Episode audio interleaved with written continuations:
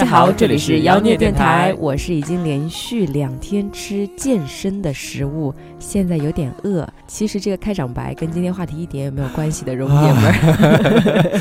我当时眼睛就一瞪，什么？这是今天的主题是健身了，临时换了一个。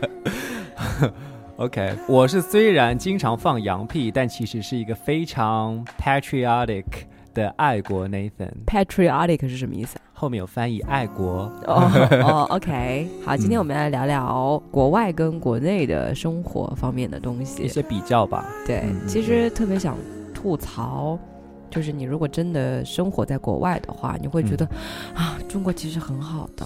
你们这些在国内身在福中不知福的人，虽然我们有时候会说国外这好那好这好那好啊，嗯，其实是只看到了人家的优点，对但实际上你真的在那边生活的话，有一些生活上的小方便还是中国最好。嗯嗯，哦，我们今天可以从几个方面来聊，因为之前的话呢，正好也有一个外国人，他有表达过自己为什么很喜欢中国的原因，作为一个嗯欧洲人，是然后他会有从医疗方面、银行方面、快递、还有食物、还有网购这几个方面，然后聊他怎么喜欢中国，对，借鉴一下他的这个框架，然后我们再看看有没有什么其他的补充的，好了，嗯。好，吧？第一个医疗方面，你之前因为在英国待过嘛，嗯，你如果从英国的话，你跟国内比有什么不一样的地方？如果你要说好的话，其实有好的，人家看病不要钱。啊？我刚去英国的时候就拿到了那个医疗保险，嗯。那个医疗保险是是我需要申请的。嗯，我申请的那条件就是我要填单子，我就是证明我是家里穷，啊啊！你这 怎么证明你家里穷？那你怎么来的英国？偷渡来的是吗？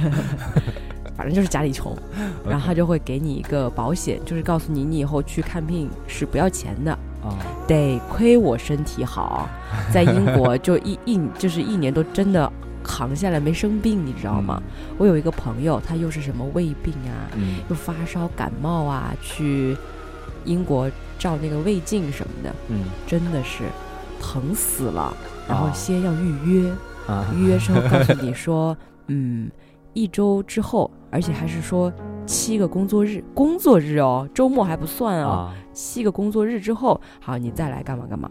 然后去了之后呢，又进一步的什么什么检查什么的，还并并没有直达主题。嗯他说，嗯，好的，嗯，几个工作日之后你再来拿化验单，就嗯类似于这种。最后他那个病看了很久很久才看。我想，如果真的是我他妈胃有问题，两个两个礼拜之前我胃有点疼，你让我两个礼拜之后再来看，是一般这种小感冒啊、小病啊，一般不会去医院看的。嗯你熬就你挂上号的时候，你已经病好了。就是英国人都是这么熬过来的，吗？是的，是的，所以他们一般不去看病的，虽然不要钱，因为他们是国家医疗，国家是给补贴的，是，所以他们医生不会给你打点滴，嗯也不会给你开，就尽量不开药，嗯。就会告诉你啊，多吃点维 C，然后多运动什么的。哦所以在中国，其实你随便一个小病就会给你打个点滴什么的，还是有差别的。嗯我有，听过之前澳洲的一个政府的官员吧，嗯。他在英国旅游，然后他太太急性的脑中风，还是就是哦很危险，然后挂号没挂上，然后就没办法，就差一点，后来就紧急的飞回去了。啊，还飞回去啊？对对对，他那个急诊就除了你真的是躺着进去的，那他那中风都已经日过去了，是是很严重的，对，啊。大家记住了吗？千万不要在英国中风啊！真的不要生病。那得亏我那一年多真的没有生病，就小病我都不会去医院看的，嗯就自己就躺到床上躺尸躺个三天就熬过来了。啊，说到这个英国，也可以给大家普及一下，因为我也去了解了一下。嗯英国的话呢，它其实整体欧洲跟北美，尤其是美国，有一点相似的地方是，他们很多服务机构是有预约制的，对，跟中国不太一样，他们很讲究是提前就要去预约，尤其是像英国，它你刚刚有提到是全民医疗，嗯在欧洲有一个很著名的词叫做 universal care，嗯就是免费的这种 care。嗯所以你去看病的时候，首先不会直接去医院看，嗯。会可能先去找一个社区的医生，比如嗯说 community 的一个医生，然后如果那个医生他觉得你有必要去医院，然后他会 refer，就是去推荐你到哪个医院里面去。如果说你直接去医院的话，一般如果也没有预约的话，就医院不太会鸟你。嗯然后去到医院之后，你是没有预约，除非就像你说的是躺着进去的，人家才会给你去送到急诊部。如果你直接去走到急诊部的话，人家就会说 OK，我要那个护士就要先给你 check 一下，嗯，你是不是够这个急诊部的资格？如果不够的话，不好意思，预约吧。预约吧。然后我老师有跟我说，他有一个朋友是生痔疮，然后实在没有办法，也疼的厉害，就走到了预，就走到了急诊门口。然后人家说，嗯，现在因为在你的前面有很多是得了癌症啊这种的，嗯，所以他们比你更着急。然后看了一下，你已经排到了十四周以后，然后那个人就忍着那个痔疮的痛，一一直要到十四周之后才能做那个小手术。哎呀，所以真的是没有办法。对，你在英国的大街小巷可以看到很多药店 （pharmacy），就进去买药就好了。是是是一。般就很少去医院。美国虽然跟英国相似的地方是在于预约制，嗯但是也有不太一样的。之前你在英国待过，它是属于全民医疗，美国会发现都是保险公司，嗯然后要取决于你买的是哪种 plan，你买的是那种 insurance 的 plan，你可能只花五十美金一个月付的这种，跟你每个月选那种六十美金跟一百美金差别是很不一样的。很多中国的留学生在那边都吃过这样的亏，就是他们在一毕业之后，在那边也找到了工作，嗯。那有的时候公司它是可以帮你付的这个医疗的保险嘛，嗯。但是一般都是比较很 basic 很 basic，种。因为我们可能会想着中国嘛，你买了保险，基本上你基本上去的都是 OK 的嘛。就一样的，大家都去的医院是一样的但是在医疗保险。国外的话就不是这样尤其是在美国，它那边是你是买的什么样的保险，取决于你能看什么样 level 的医生，嗯跟你能够去什么样级别的医院。也就是说，你如果是每个月只买了最 basic，那你很可能就看不了什么主治医生，嗯你也看不了什么三甲医院，嗯就你可能就只能够去看很 basic 的那种医院。嗯还有就是那边的医生，他会先看你有没有什么保险，他会问你，哎，你有保险吗？嗯因为那边的费用还挺高的。像我们这边，比如说去拍一个片啊、做一个常规几项、三项、六项检查，可能就几百块钱，但是那边可能就是七八百美金，嗯甚至更贵。当医生如果看到你是很 basic、很 basic 的这种保险，然后他就会打电话给那个保险公司，比如说我这边要做一千美金的东西，你这个保险好像只能够减免，比如说百分之五。那这个时候看到一个，尤其是中国学生，医生就会问他：你有这么多钱吗？嗯哼你今天要做的这几项检查就是一千美金，嗯。就是差别还是蛮大的。这相对而言，我上次一个朋友被蜜蜂蛰了，觉得实在疼的不行了，我就陪他去医院，嗯。直接就挂科，哦，不是挂科，直接就 直接就挂号，然后去上去排队，大概排了一个人，他进去检查，整个流程大概花了两个小时，嗯。配了四十块钱的药，回来涂完之后一个星期就好了，嗯，就很方便，就相对而言，是，而且美国那边的医生。他很注重自己的 reputation 名声的，他如果不会随便说给你看。他他不会随便给你看，嗯。尤其是你是一个那个医院的新病人的话，嗯。他一定要看到你是不是有其他医生的推荐。嗯。如果说我看到哦，这是另外一个有职业资格证的医生推荐你来我这家医院看我的，那他会接，一定必须得接。如果没有的话，他有权拒绝拒绝给你看对，他就会说 OK，他可以说我没有看过这样的病，或者说我对你的病史不太了解。嗯。所以一般在美国的学生，很多人开始不注意，但是对于这种医疗保险这块，在美国的中国留学生一定要非常非常的注意。嗯，嗯，但相比中国的话，我觉得中国最大的问题就是有很多票贩子排队的那种黄牛，黄牛，他就会去排很多号，嗯然后这是一个问题。但其实进去了以后，整体还是蛮方便的，因为中国的医生嘛，相对来说，我觉得职业操守是属于我一天能接生三十个，我就我就不接生十个，对对对，在美国就不是的。嗯它可能会有一定的量，就会要保证说我能够 focus。对，在中国也不可能实现国外的那种预约制，因为人太多了。你现在去医院看，天呐，那排队的人，嗯，虽然排队是会排很久，但是至少你能看上病。对，尤其是那种急性，你像痔疮不好了，然后脚崴了，他非得要跟你说 you're not in emergency，很麻烦的一件事情。嗯是，然后第二个是关于银行的，在日本有一个很不好的体会，日本的银行它每到晚上没有那种 ATM 机在外面的，嗯，就它都是在里面的，所以它关门了是吗？都关门了，你没有办法取到钱。然后唯一能取到钱的就是像 Seven Eleven 那种是可以取的，但是它 Seven Eleven 的点又不是很多，嗯，所以你晚上要是没钱了，在日本没有办法。在英国其实还好哎，嗯就很多在银行办卡也不是特别慢。我、嗯。我之前在办卡的时候是办了一张卡，嗯，ATM 机也在外面，你可以随时取。但是他们用现金的这种情况也惯比较少，对，都是嗯。用卡直接刷就好了。是是是，我只知道像我们去我去欧洲，你你在英国的时候不也说嘛啊，一百欧元的面值从来没见过，嗯、对他们很多人会拒绝收这种一百对，磅或者是一百欧，必要找、啊？他觉得是假钞。是而且大部分的用这种钱的人，一般是中国人才会用一百面值，因他们为换的都是换的五百欧的、呃一百欧的这种。有有一些人，他们见都没见过一百欧、一百嗯磅的那个钱，你知道吗？对，哇，原来是这样子，阳光下看一看，哇，好漂亮，这是我们的国家但是去英国之后，发现他们一分的、两分的，啊，然后一块的、五一一磅的、五磅的都是硬币，嗯，所以我给出去一百或者是五十，回来哇，两斤硬币，真的，而且我我我刚去的时候，我很难分别，因为很多时候要要看大小又差不多，都很小很小，然后有的时候是古铜色的，有的时候是淡一点的，然后我还以为有些硬币是比较脏了，但其实一看是有差别的。对然后第三个是关于快递快递是吧？啊哎，真的是无力吐槽。国外其实最不方便的是没有淘宝，你知道吗？啊是？eBay 啊，或者是亚马逊上面买东西，嗯一个是很多它你点没货，嗯一点这没货，然后或者是啊你不能购买哦嗯，那你不能购买。好，好不容易买了之后呢，快递一般一周吧，嗯正常的，就七天五天是正常的。哎，啊，好快啊！对，对但是有的你实在是就运气不好的话，可能要等个十多天。嗯你像中国江浙沪包邮，我上午啊下单，下午就可以收到。是啊，同城的话，你基本上当天都能收到。对，，京东一般就是你上午下单，下午就直接收到了。嗯，非常非常快，这种快递达到两天以上就怎么还没怎么还没送到、啊这么慢？对对对对，对人家七天呢要等。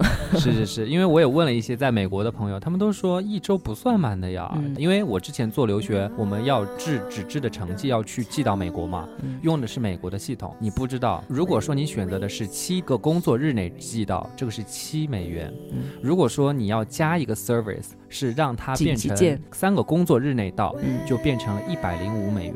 如果说你是要当天到，就是三百美元，就就是这两千块钱就是几张纸，一天之内送到，就是这样子的。就 没办法，对，然后我也问了一下，因为之前也在新加坡小待过一段时间，刚刚又跟我现在还在新加坡的同学确认了一下，新加坡的之前那些小哥就是态度是很不耐烦的，嗯他会打电话问你，他不是送到之后会问你，他会送之前会问你。你在家吗？你现在在家吗？我说我不在家，不在家啊，那我不来了，就是这样子的。他 他就会操着这种英语说那种什么，那得的哦，哦 I'm not coming today。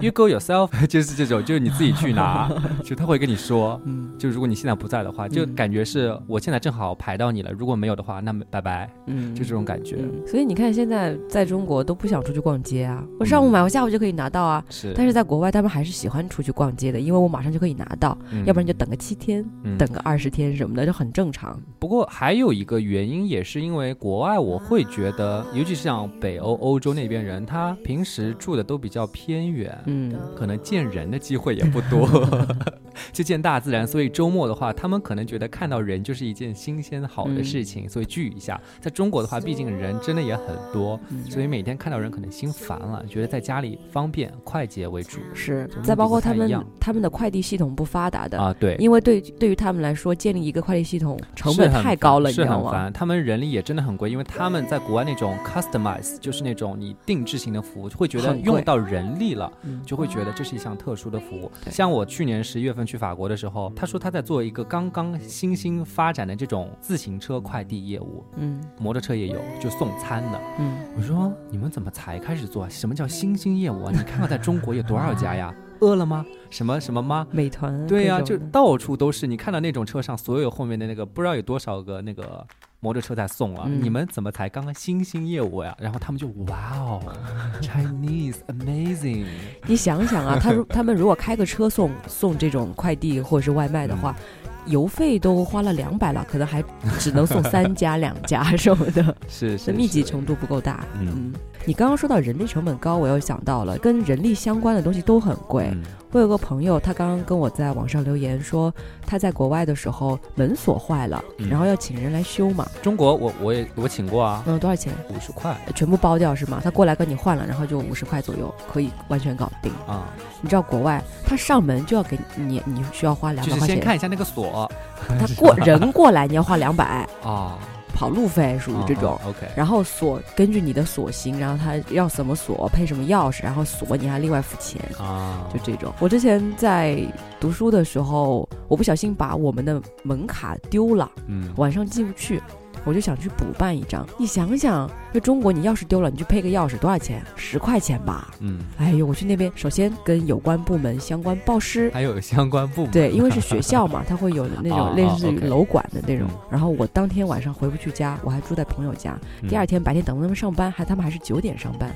等他们上班之后呢，就跟他说哦，钥匙掉了，然后就说给你一个临时的钥匙，然后嗯七天之内你如果没有找到那个钥匙的话，你就要付五十欧，五十磅，五百块钱，好贵啊，五百块。蛮贵的。下面还有一个就是食物问题，嗯，很多人都会觉得中国的食物真的很好，吃的什么都有，有辣的、不辣的、咸的、甜的、酸的。国外它不仅是食物的量种类很少，嗯还有一个是它五六点之后全部关门了。啊，会有。路上黑漆漆的一片，二十四二十四小时便利店根本就没有，你只能待在家里。或者去深夜酒吧，那酒吧2点钟还不是平时都会有，像我之前待的 Newcastle，它还属于不夜城，你知道吗？嗯听起来哇日不落，就这个类似于那种，但实际上它只有在周五啊或是节庆日的时候，你会跟几个朋友去酒吧，而且只有酒吧会开门，开到两点，嗯，然后就关门了，嗯其他地方都是黑漆漆的，所以是不夜城啊，没有夜生活的城市啊。真的是你在国内真的是撸个串儿啊，对，你你晚上一点钟你饿了，你下去撸个串啊，嗯，吃个东西，便利店买个东西都很很方便的。是，你再不想走，你点个外卖啊，嗯。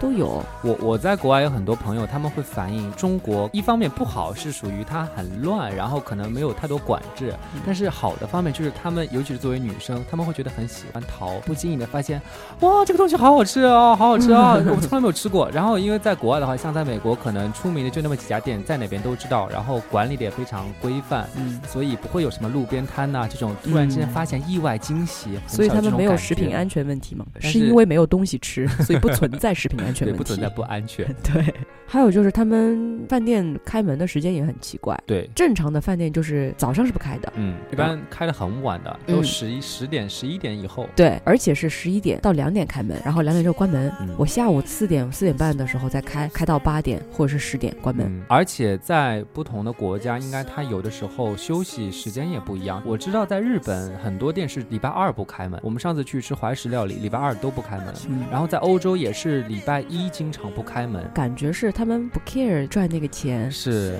我就是喜欢开就开就好了。对，但是在中国，就是我恨不得二十四小时每分每秒都开着开门做生意的，不能错过一个客户，对啊，要就赚钱嘛。对，就就理念还挺不一样。嗯嗯。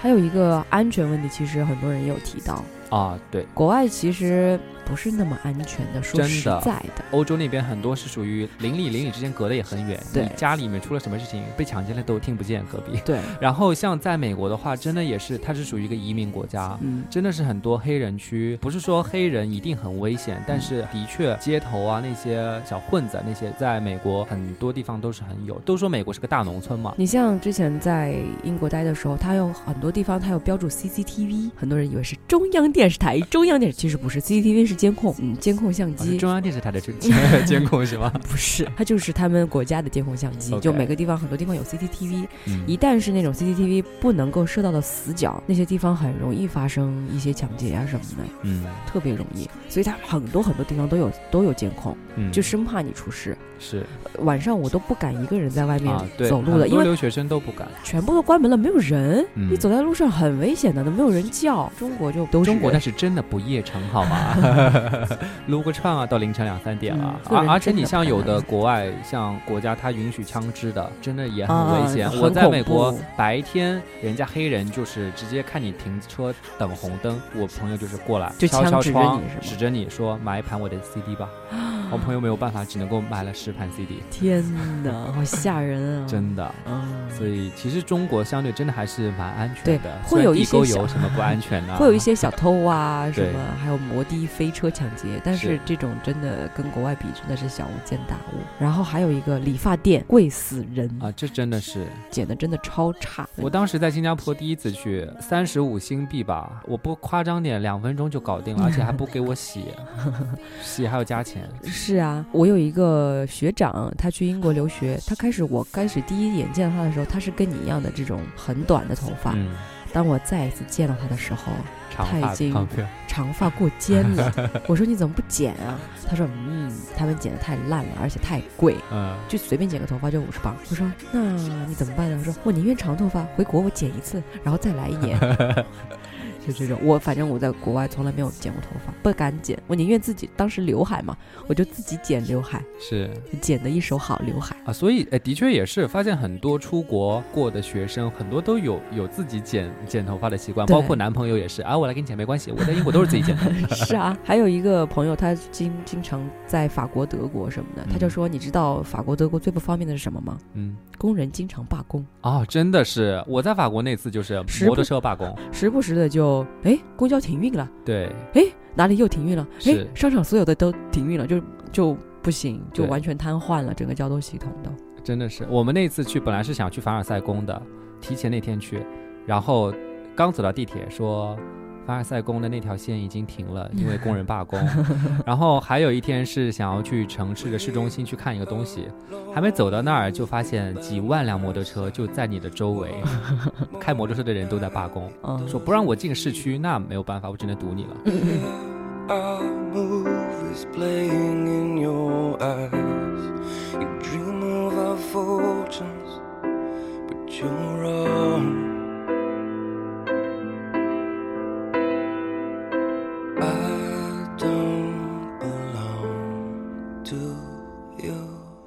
所以话说回来，中国很多不好的原因是因为人太多，是很多小问题就被放大了嘛，这没办法。